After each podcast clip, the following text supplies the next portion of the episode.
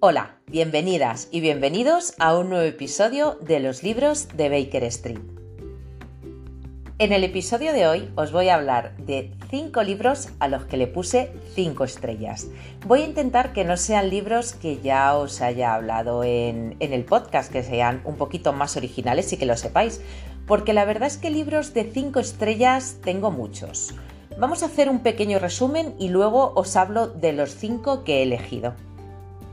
Por nombraros alguno, el primero al que yo le pondría y le he puesto 5 estrellas es Estudio en Escarlata, de Arthur Conan Doyle. La primera, una de las primeras historias de Sherlock Holmes. Esta para mí es una de las mejores y tiene sus 5 estrellas bien merecidas. Por otro lado, que ya os hablé de ella en el episodio en el que os hablé de, de la novela policíaca japonesa, otro para mí de 5 estrellas es La devoción del sospechoso X, de Keigo Higashino. Una historia mm, de detective japonesa con la que yo me inicié en este género y que me encanta. Otro libro de 5 estrellas del que os he hablado recientemente es Un reflejo velado en el cristal, de Ellen McCloy. Eh, que trata del doble fantasmal de una persona. Es muy entretenido. Tenéis, os hablé de él en el, en el episodio, el que os hablaba lecturas para la Spooky Season. Y tenemos la buena noticia de que ya tenemos traducido al español otro libro de Ellen McCloy. En este caso se trata de Bajo la nieve. A ver si también tiene 5 estrellas. Y por otro lado, podríamos darle, y le di cinco estrellas, a los tres libros de, la trilogía de Billy Hot de Stephen King. Em, Mr. Mercedes, quien, quien pierde paga y Fin de guardia. Todos estos que os he dicho son libros de cinco estrellas que ya os he hablado en otras ocasiones. Eh, también os podría nombrar, las dos vidas de Mina Índigo, del cual tenéis un episodio en, el podcast, donde os hablo solamente de, ese libro, y también de Lugar equivocado, Momento equivocado, eh, que es un thriller que leí hace poquito que trata de viajes en el tiempo y que también se llevó las cinco estrellas. Una vez que os he hecho este resumen de todos los que mm, a mí me parecen que más destacan entre los cinco estrellas, vamos a empezar con la lista de los cinco que he elegido para hoy. ¿Quieres saber cuáles son? Pues quédate que empezamos. El primer libro de cinco estrellas del que os voy a hablar es Todas las piezas rotas de John Boyne. Está publicado en 2023, en marzo del 2023, por Salamandra y traducido por Gema Rovira. Este libro, Todas las piezas rotas, es la continuación del libro El niño con el pijama de rayas, que tan famoso hizo a John Boyne. Em, este libro yo pensé que, bueno, que iba a ser, me lo leí por curiosidad, por decir, bueno, ¿qué pasaría luego? ¿Qué, pasa después de, este libro, del niño con el pijama de rayas que, que en su día a todos nos dejó tan impactados? Pero conforme lo iba leyendo vi que, no era un alargar más la historia, sino que tenía su propio trasfondo. Para quien no haya oído hablar de él, os leo la sinopsis.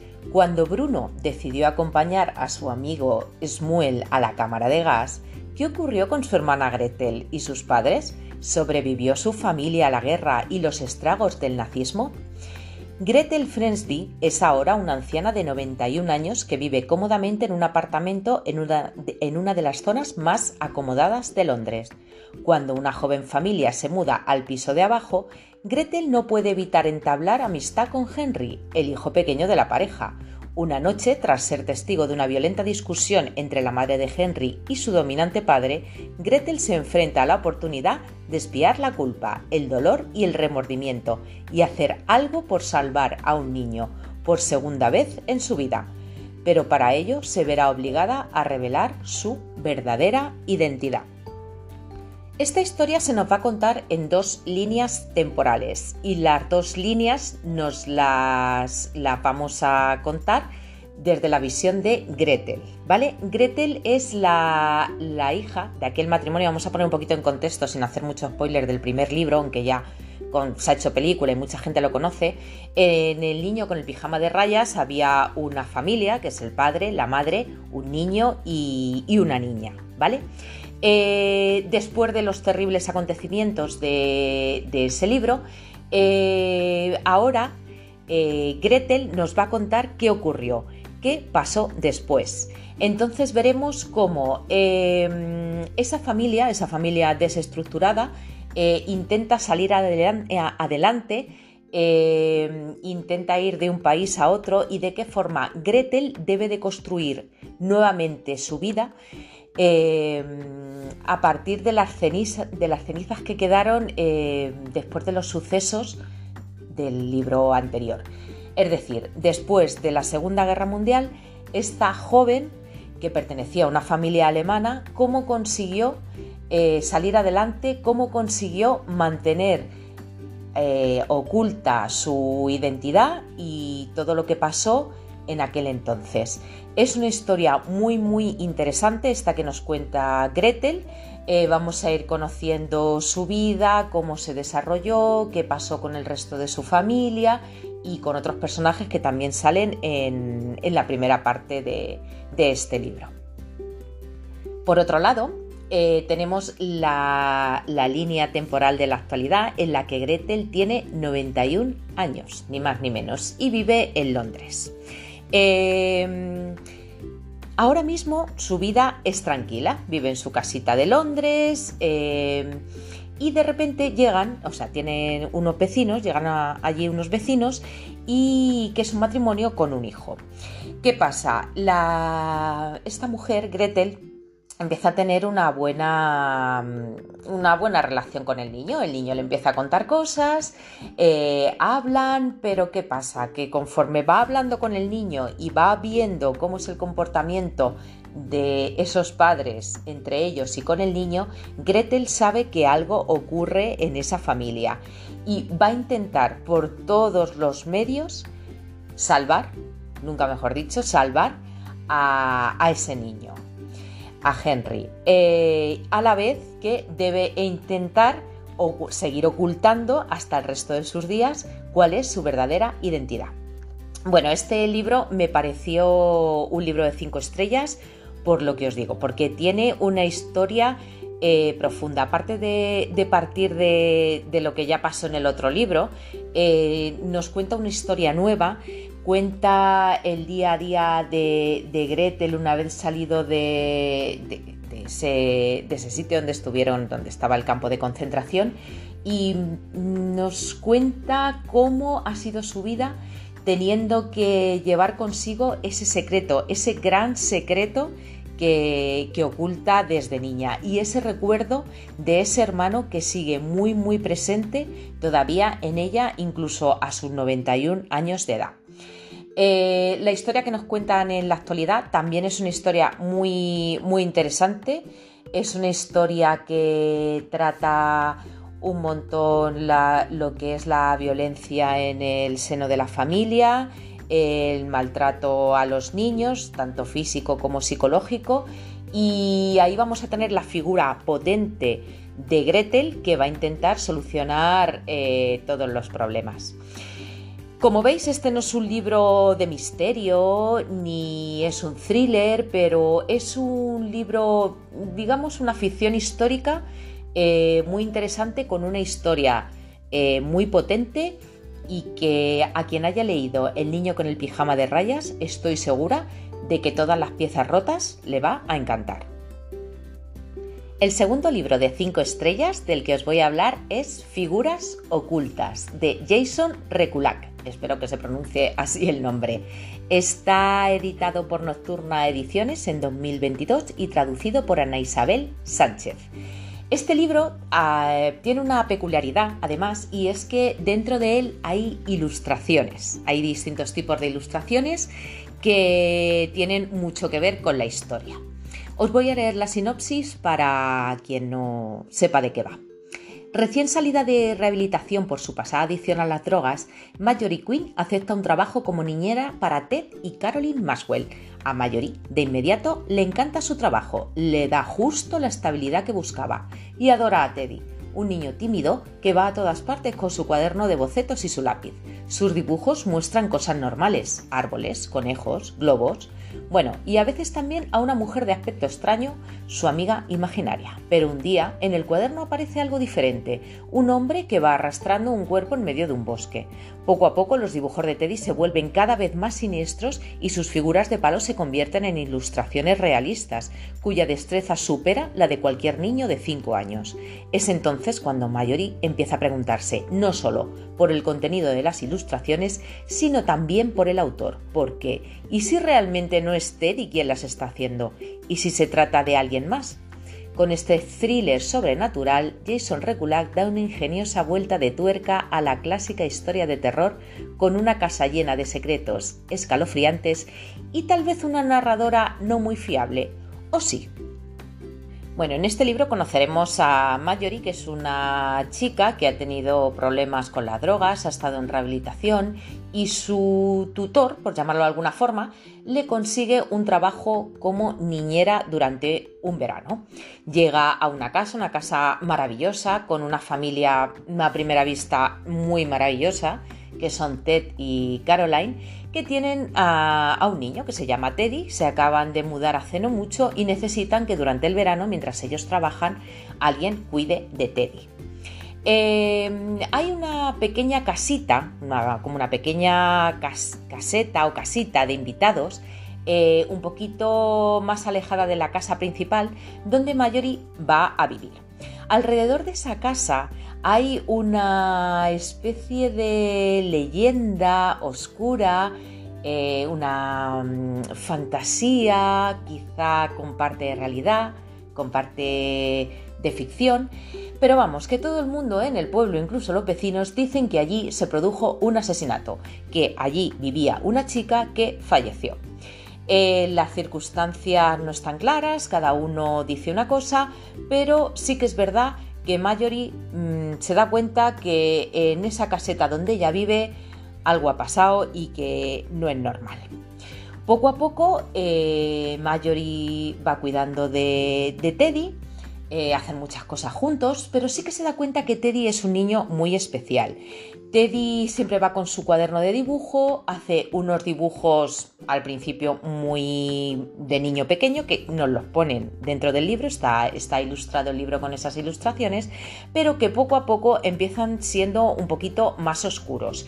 Eh, aparece una amiga imaginaria con el pelo negro, típica eh, muñeca con todo el pelo en la cara que da un poquito de miedo, aparece un hombre, aparece como una especie de pozo y todo eso eh, nos lo va poniendo también en imágenes en el libro y cada vez los dibujos de, Teddy pasan de ser unos dibujos de un niño pequeño a ser unas ilustraciones realmente eh, detalladas como si hubieran sido escritas por un adulto, o sea, dibujadas por un adulto, perdón.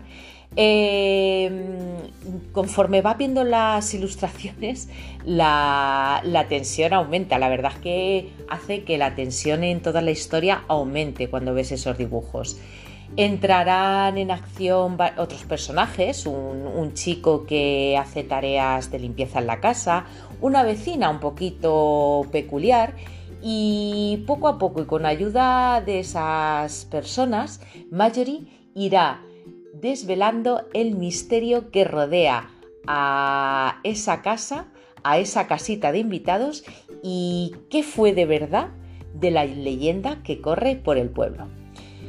Un libro, no podríamos decir que sea de terror, terror en sí mismo no da, eh, pero sí que sería un thriller bastante, bastante oscuro. Tiene pequeños toques sobrenaturales, vamos a decir pequeños porque son esos, son pequeños, aunque... Mm, y, está muy bien, os lo recomiendo mucho. El tercer libro del que os quiero hablar, que tiene cinco estrellas, se llama El huésped, escrito por Marie Belloc. Está publicado por la editorial Menos Cuarto en el año 2015. Este libro no tiene solo cinco estrellas. Si tuviéramos que decirlo, este tendría cinco estrellas y un plus, ¿vale? Si de estos cinco libros que os voy a hablar eh, os tenéis que quedar con uno, yo sinceramente os diría que os quedarais con este. Em, el huésped eh, está escrito en el año 1913. Em, fue llevada al cine, fue llevada al cine por, por Hitchcock, ¿vale? En 1927. Y en España se tituló eh, la película El enemigo de las rubias. El huésped es la, novela más famosa de esta escritora inglesa, Marie Belloc, que vivió de 1868 a 1947 y está inspirada en los asesinatos de Jack el Destripador. Esta es una novela con una ambientación maravillosa. Imaginaos, Londres, niebla, frío y oscuridad. Lo tiene todo. Eh, no os leo sinopsis, os hago un pequeño resumen para no contaros mucho. La novela empieza cuando conocemos al matrimonio Bunting, que son dos antiguos sirvientes de casas distinguidas que se conocieron, se casaron y decidieron poner una casa de huéspedes. En el momento en que comienza la historia tienen bastantes problemas económicos, incluso están empezando a empeñar sus pertenencias. El marido hace de vez en cuando algún trabajo de mayordomo en alguna casa, eh, pero vamos, que están muy, muy mal de dinero. ¿Y qué ocurre? Pues que un buen día aparece en su puerta un hombre muy extraño, el señor Sleut, que por todo equipaje lleva un bolso de cuero y está interesado en alquilar no una, sino dos habitaciones paga una buena cantidad y la señora Butin enseguida se da cuenta de que ese hombre puede ser la solución a todos sus problemas de dinero, porque además es que le apaga por adelantado. Pero ¿qué pasa? Que este nuevo huésped es un hombre un poquito extraño. Es desconfiado, es muy religioso, no quiere que se le moleste e insiste que solo le atienda la señora Putin. Eh, una de las habitaciones la quiere para lo que él llama sus experimentos, eh, nunca sale si no es de noche e insiste en que le lleven la comida a su habitación. Y a veces incluso la, la casera le oye leer en voz alta pasajes de la Biblia. A la vez que se produce la llegada de este inquilino a la casa, comienzan a producirse una serie de terribles asesinatos en Londres. Los periódicos se hacen eco enseguida y bautizan al asesino como el Vengador. Eh, aquí esto nos trae el paralelismo con Jack el Destripador, no le llaman Jack el Destripador, ni la forma de matarlas, ni nada, sino simplemente es como la figura de, de Jack el Destripador, un asesino en serie. El problema, pues que llega cuando la señora Budin se da cuenta de que los asesinatos coinciden con las salidas nocturnas que hace su inquilino. Ella calla estos hechos porque tiene miedo y sospecha cada vez más del hombre que tiene alojado. Pero mm, esta mujer tiene mucho miedo. Asistimos a la terrible angustia de esta patrona y el miedo que casi no la deja vivir. ¿Realmente tendrá alojado en su casa al Vengador? ¿Correrán peligro ella y su familia? ¿Y si, ¿Y si no es así? ¿Y si son solo sospechas y pierde al mejor y único inquilino que tienen y del que depende actualmente la supervivencia? Pues la verdad es que es lo que se plantea esta mujer es un dilema muy importante. El miedo de la patrona aumenta cuando se va a vivir con ellos una temporada eh, su hijastra, su hijastra que se llama Daisy, es una joven. Y ver allí a la chica y tener la sospecha, casi la convicción de que un asesino vive en su propia casa es que no la deja ni dormir. Además, su esposo es un gran, aficionado a estudiar estos sucesos que están aterrorizando a Londres y comentarlos con un agente de Scotland Yard amigo suyo y de la familia, y además pretendiente de Daisy en su propia casa. Esto pondrá aún más nerviosa a la señora Butin y al lector también porque vamos viviendo eh, la tensión de esta mujer, eh, la sabe transmitir esta autora a la perfección y vamos sintiendo nosotros también esa tensión y vemos, al igual que ella, cómo van creciendo nuestras sospechas. Em, la tensión va aumentando, como os digo, por momentos, conforme la señora Putin intenta indagar en las actividades y los secretos de su inquilino, a la vez que van aumentando también los asesinatos del Vengador.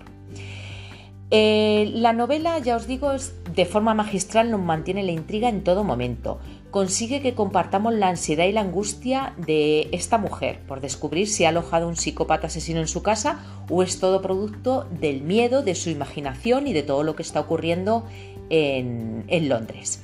Y ese es uno de los puntos fuertes de la novela, porque aunque las reflexiones e indicios de la señora Batin todo apunta a que el señor Sleut es el asesino, siempre hay un ápice de duda, un esto no cuadra, y hasta el final de la novela no se nos desvelará el misterio. Esta novela es una novela de misterio clásico, tiene un gran, gran componente de terror psicológico, no es tanto lo que se enseña como lo que se imagina, y aquí no hay escenas de terror explícito, pero sí un desasosiego continuo. Eh, esta novela es una maravilla. La verdad, eh, ya os repito que si tuvierais que decantaros por alguna de las cinco que os voy a nombrar, os diría que os decantaríais, que os decantaréis por esta, lógicamente. Eh, terror psicológico, 100%. En cuarto lugar, otra novela de cinco estrellas de la que os quiero hablar es De vuelta a casa, de Kate Morton. Eh, está publicado por Suma de Letras en marzo de 2023 y traducida por Máximo Saez Escribano.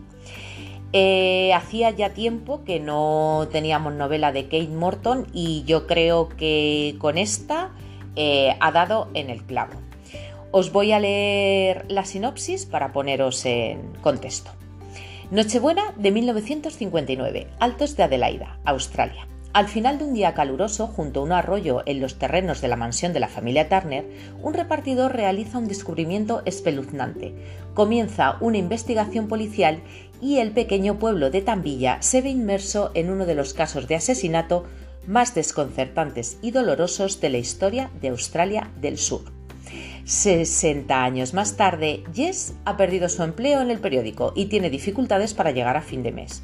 Inmersa en encontrar una buena historia que cambie su suerte, recibe una llamada inesperada por la que decide abandonar Londres y regresar a Sydney. Su abuela Nora, con quien se crió, ha sufrido una caída y está ingresada.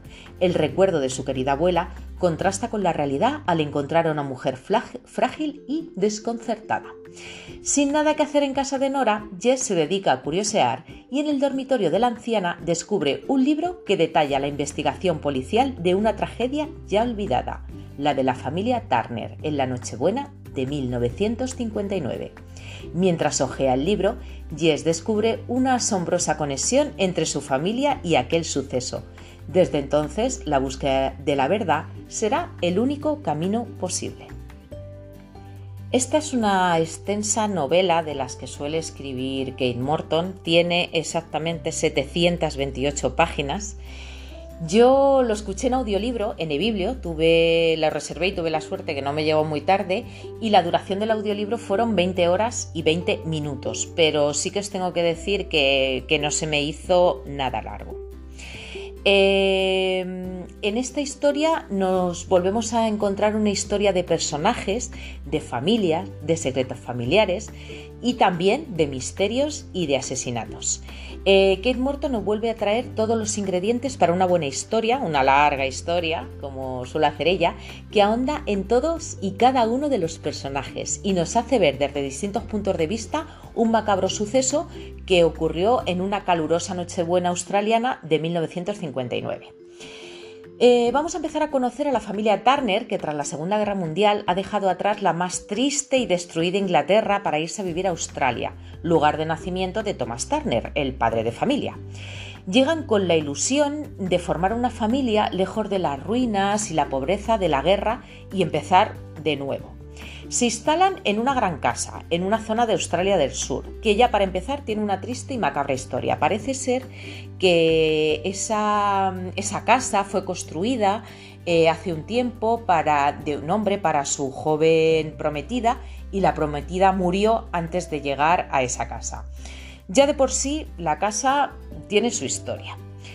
Eh, allí irán aumentando la familia hasta convertirse en una unidad de seis miembros. Tomás, e Isabel, que son los padres, y cuatro hijos, tres chicos, o sea, tres chicas y un chico, entre ellos una bebé de unas pocas semanas. En esas navidades de 1959, Isabel está sola con sus hijos en casa porque su esposo está de viaje y recibe la visita de su cuñada Nora, que está embarazada y está, por así decirlo, también escapando de un matrimonio no muy avenido. Va un poco a refugiarse con su cuñada allí a Australia. Y así es como llegamos a ese día de Nochebuena, cuando un repartidor del pueblo llega con su caballo a las proximidades de la casa de los Turner y descubre una situación aterradora. La tragedia se ha cernido sobre la familia Turner y todo y todos los que los rodean verán afectadas sus vidas para siempre. De aquí daremos un salto a 2018, donde Jess, una joven periodista en paro que vive en Londres, recibe una llamada desde Sydney porque su abuela Nora, con la que se ha criado, ha tenido una terrible caída y está grave, está grave ingresada en el hospital.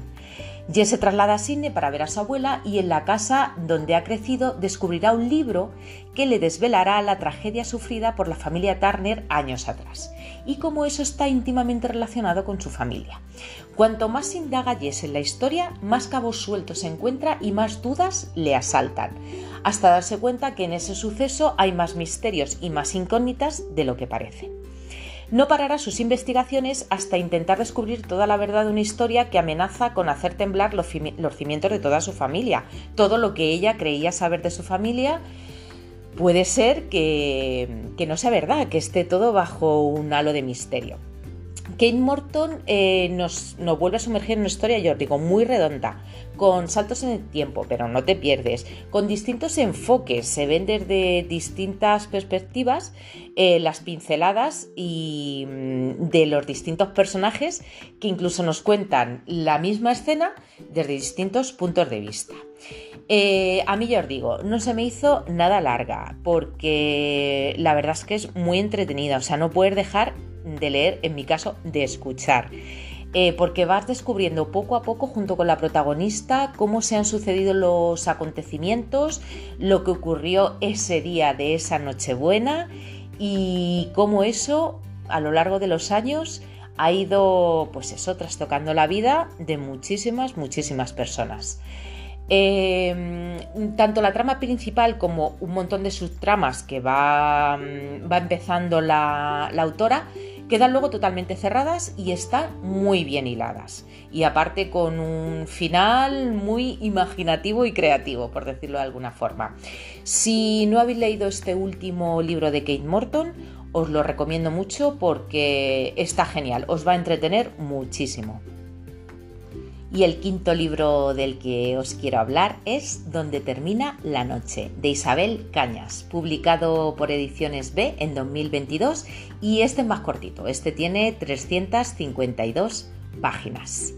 Eh, esto es un libro mm, podríamos decir un gótico contemporáneo, ¿vale? La ambientación tiene un papel importantísimo y es también un libro, que es lo que más me llamó la atención, de fantasmas y casas encantadas.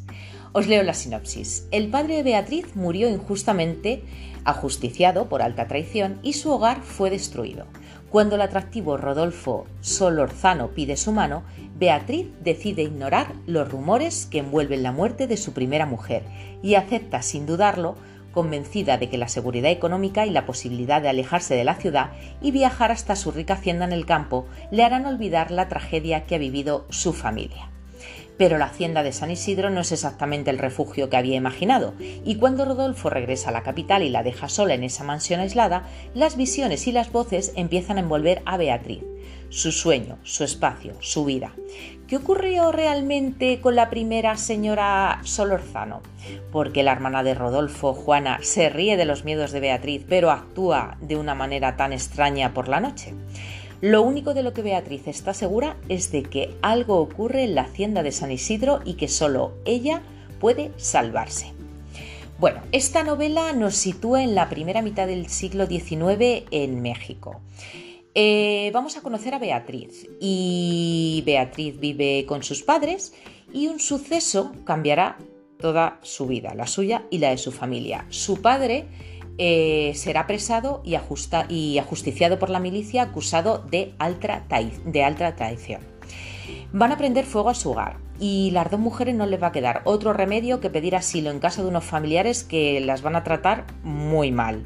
Eh, Beatriz ve como ella y su madre se consumen poco a poco viviendo de la caridad en esa familia que no las quiere, que las humilla y lo están pasando realmente mal, además de la tristeza que lleva por la muerte de su padre a la que estaba muy muy unida. Entonces es cuando Beatriz conoce a Rodolfo, Rodolfo Solórzano, y mm, pide su mano. Rodolfo pide su mano y aunque no está enamorada, Beatriz ve que casarse con él sería una salida a todos los problemas eh, que tienen ahora mismo ella y su madre. Rodolfo es el dueño de una gran hacienda en San Isidro, es un empresario de éxito y, tiene, y tiene mucho dinero, con lo cual Vamos, Beatriz ni lo duda. Su madre se opone totalmente a ese enlace porque no quiere que Beatriz sacrifique su vida casándose con un hombre al que no ama. O sea, ella se casó por amor, ella ha querido siempre a su marido y no quiere que Beatriz eh, se tenga que, casar con alguien que no ama solo por interés. Y además em, a la madre de Beatriz este hombre le da muy mala espina. Rodolfo es un hombre viudo perdió a su esposa en extrañas circunstancias y al llegar a la hacienda Beatriz percibe cierto malestar hacia ella por parte de, la hermana, de otros habitantes del pueblo, de gente que trabaja en la casa, como que no están muy abiertos, oponen como cierta resistencia a ella. Pero bueno, todo parece desarrollarse de manera normal en esa nueva casa, en esa nueva vida. Beatriz, aunque no está enamorada, pero está ilusionada con hacer de esa hacienda su hogar, la quiere decorar, la quiere adaptar a sus gustos y de esa forma llevarse a su madre con ella para que viva con ellos y deje a esa mm, familia tan, tan asquerosa con la, que está, con la que está viviendo y que la está tratando tan mal. Y así ser felices las dos. Eh, pero ¿qué pasa? Un día Rodolfo debe ausentarse por negocios a la ciudad y Beatriz se queda sola en el gran casero y poco a poco se da cuenta de que algo extraño sucede entre esas paredes.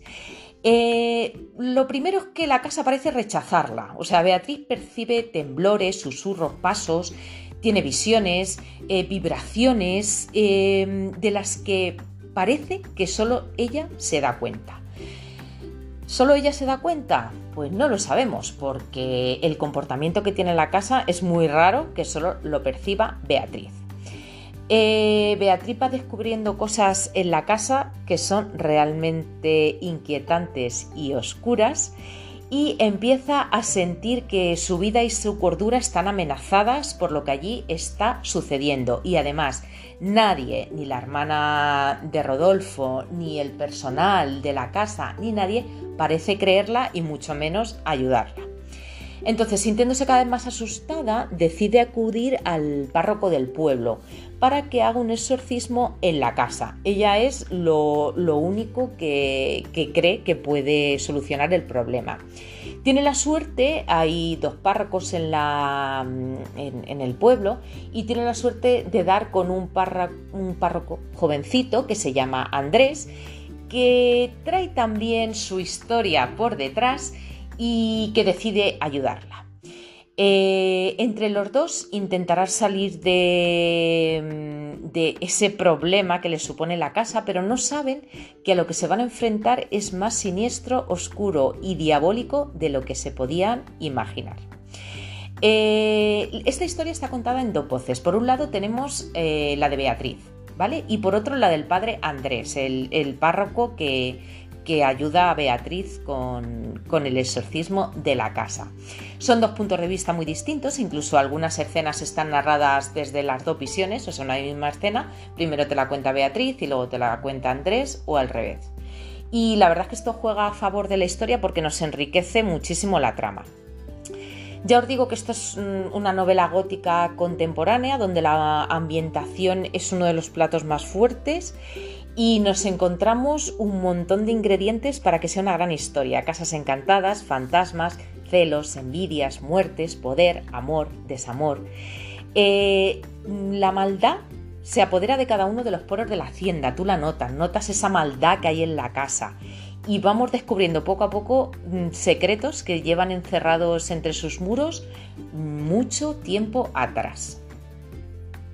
En esta novela vamos a ver también un retrato de la sociedad de la época con sus conflictos, sus desigualdades, sus creencias y sus supersticiones. Em, los personajes están muy bien descritos, muy bien perfilados y vamos conociendo no solo sobre todo de los principales, cómo fue su vida anterior y cómo han llegado a lo que son hoy en día. Esta novela yo la he, bueno, en todos los sitios la comparan con Rebeca de Daphne du Maurier.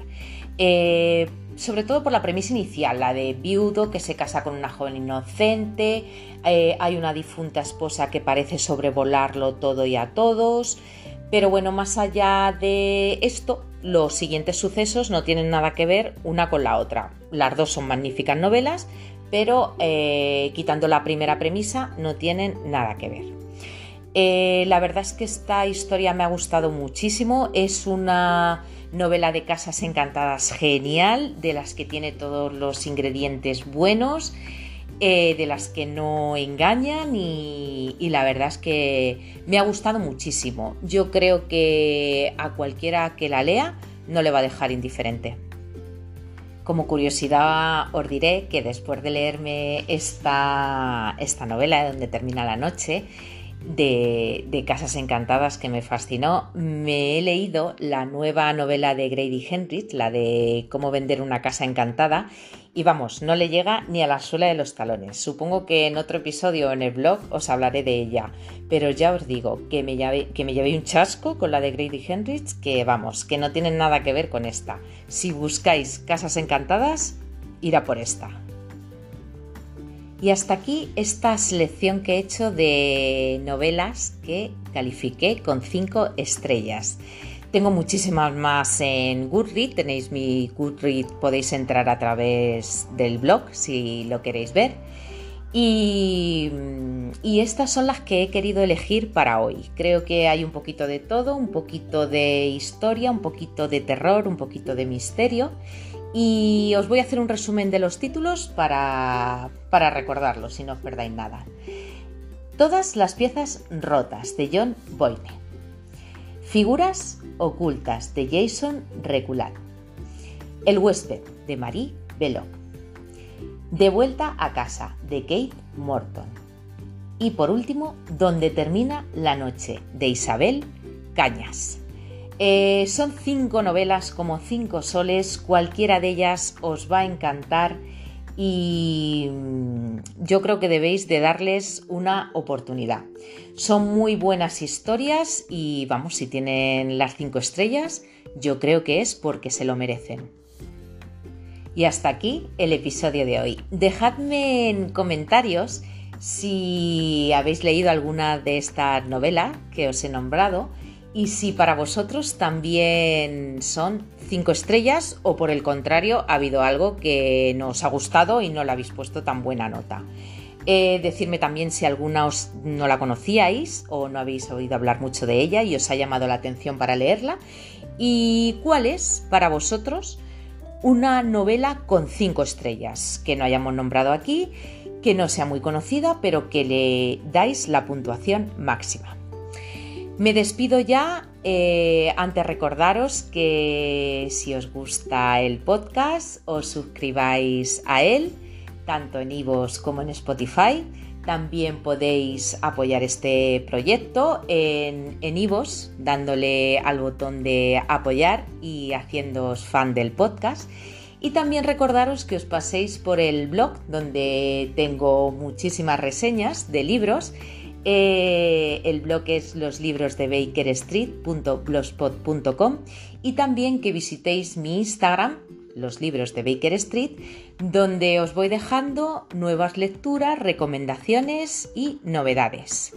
Y sin más, me despido. Hasta el próximo episodio con un saludo. Adiós.